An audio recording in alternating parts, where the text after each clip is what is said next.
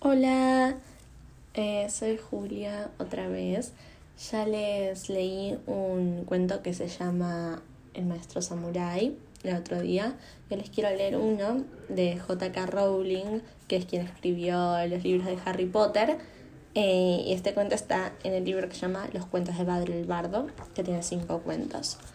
Em, eh, ah, así. Estos cuentos fueron o sea, los escribió J.K. Rowling, pero supuestamente fueron escritos por Badl, que es un bardo, que escribió eh, varios cuentos años antes de los sucesos de Harry Potter y que son cuentos como los clásicos de acá, son como si yo te dijera La Cenicienta o Blanca Nieves y los siete enanitos y cosas así. Bueno, el cuento de hoy se llama La Fuente de la Buena Fortuna y espero que les guste. Bueno. En lo alto de una colina que se alzaba en un jardín encantado, rodeado por altos muros y protegido por poderosos hechizos, manaba la fuente de la buena fortuna. El día más largo del año, durante las horas comprendidas entre el amanecer y el ocaso, se permitía que un solo desdichado intentara llegar hasta la fuente, bañarse en sus aguas y gozar de buena fortuna por siempre jamás. El día señalado, antes del alba, centenares de personas venidas de todos los rincones del reino se congregaron ante los muros del jardín. Hombres y mujeres, ricos y pobres, jóvenes y ancianos, con poderes mágicos y sin ellos, se reunieron allí de madrugada, todos confiados en ser el afortunado que lograra entrar en el jardín. Tres brujas, cada una con su carga de aflicción, se encontraron entre la multitud y se contaron sus penas mientras aguardaban el amanecer. La primera, que se llamaba Aya, padecía de una enfermedad que ningún sanador había logrado curar. Confiaba en que la fuente remediara su dolencia y le consiguiera una larga vida y feliz. A la segunda, Alteda, un hechicero perverso le había robado la casa, el oro y la varita mágica.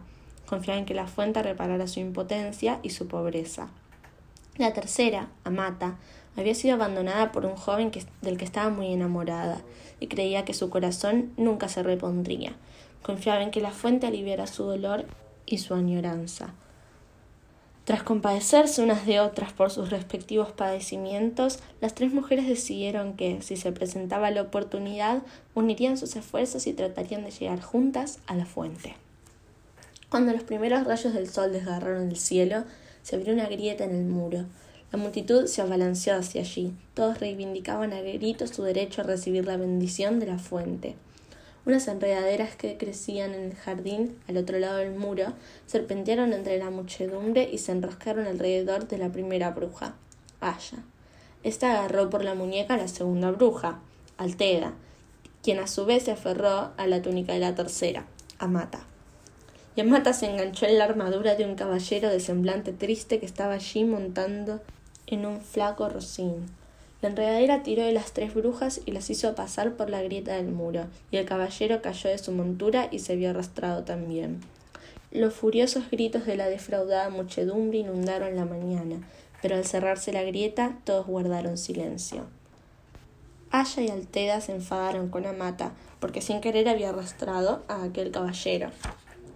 En la fuente solo puede bañarse una persona, como si no fuera bastante difícil decidir cuál de las tres se bañará. Solo falta que añadamos uno más.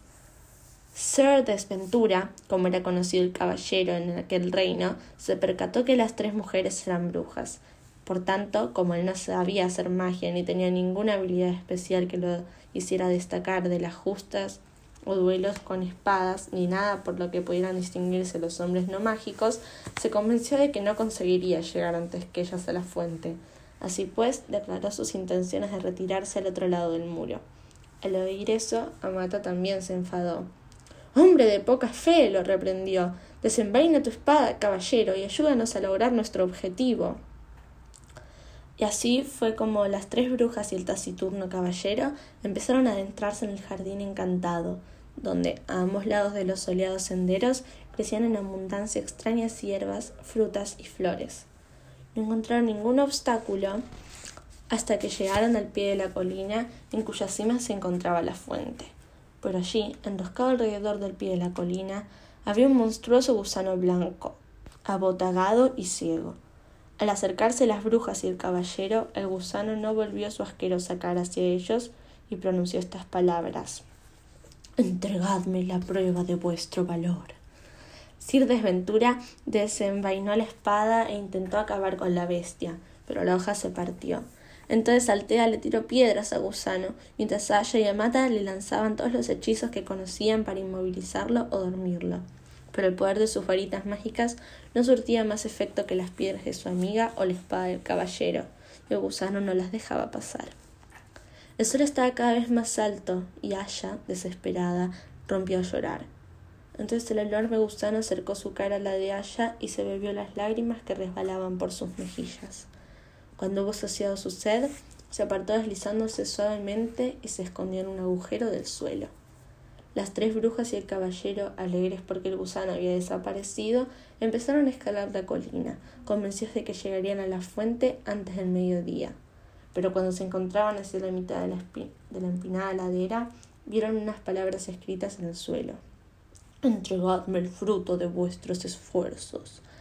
Ser Desventura sacó la única moneda que tenía y la puso sobre la ladera, cubierta de hierba, pero la moneda echó a rodar y se perdió.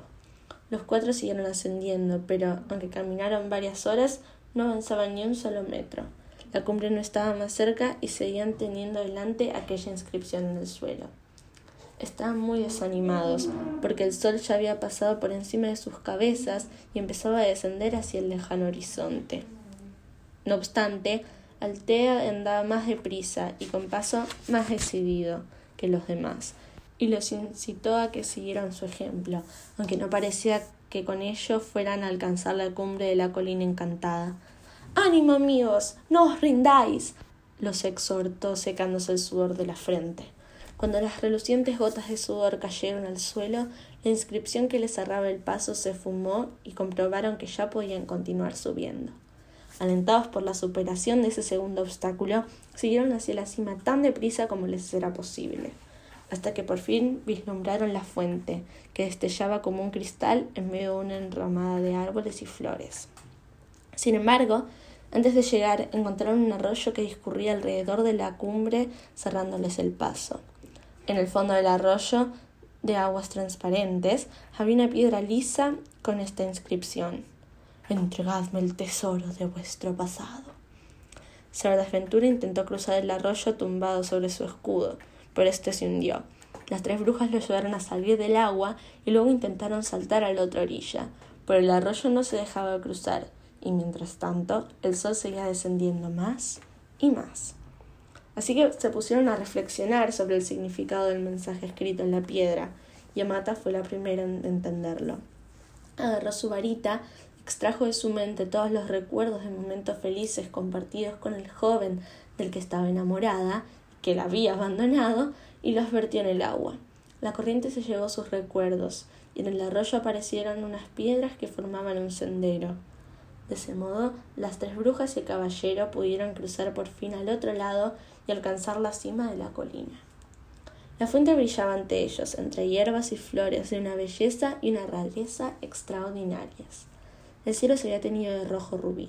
Había llegado el momento de decidir quién de ellos se bañaría en la fuente.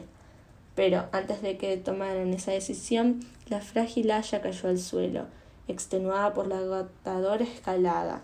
Estaba a punto de morir. Sus tres amigos la habrían conducido hasta la fuente, pero Aya, agonizante, le suplicó que no la tocaran. Entonces Alteda se apresuró a recoger todas las hierbas que le parecieron útiles, las mezcló en la calabaza donde Sir Desventura llevaba el agua y le dio de beber la poción a Aya. Entonces Aya se incorporó y al cabo de un instante ya se tenía en pie. Y más aún, todos los síntomas de su terrible enfermedad habían desaparecido. Estoy curada. exclamó. Ya no necesito bañarme en la fuente. Que se bañe Alteda. Pero ésta se encontraba muy entretenida recogiendo más hierbas de su delantal. Si puedo curar esa enfermedad, ganaré muchísimo oro que se bañe Mata. Sir Desventura hizo una reverencia invitando a Mata a acercarse a la fuente, pero ella negó con la cabeza. El arroyo había hecho desaparecer toda la añoranza que sentía por su amado, y de pronto comprendió que aquel joven había sido cruel y desleal, y que en realidad debía alegrarse de haberse librado de él. Buen señor, sois vos quien debe bañarse como recompensa por vuestra caballerosidad, dijo entonces. Haciendo sonar su armadura, el caballero avanzó bajo los últimos rayos del sol poniente y se bañó en la fuente de la buena fortuna, asombrado de ser el elegido entre centenares de personas y sin dar crédito a su gran suerte. Cuando el sol se ocultaba tras el horizonte, Ventura emergió de las aguas luciendo todo el esplendor de su triunfo y se arrojó con su rumbosa armadura a los pies de Amata, que era la mujer más buena y más hermosa que jamás había conocido. Exaltado por el éxito, le suplicó que le entregara su corazón, y Amata, tan embelesada como él, comprendió que por fin había encontrado a un hombre digno de ella. Las tres brujas y el caballero bajaron juntos de la colina, agarrados del brazo y los cuatro tuvieron una vida larga y feliz, y ninguno de ellos supo ni sospechó jamás que las aguas de aquella fuente no había ningún sortilegio.